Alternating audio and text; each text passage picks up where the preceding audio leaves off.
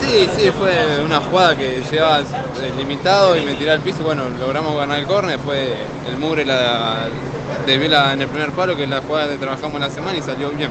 E incluso también hoy se encontraron con un estadio desconocido para todos ustedes, pero favorable, que es desde, desde el inicio de cada tiempo convirtieron un gol. Entonces ahí supieron eh, usufructuar esta ventaja.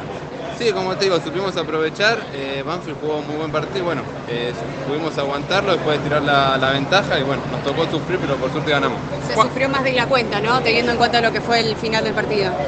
Sí, la verdad que sí, íbamos 2 a 0 arriba, tranquilos, pero bueno, viene el gol de ellos y el árbitro dice, no creo que demasiado, pero lo vimos aguantar. ¿Qué puntaje le pones a Baliño?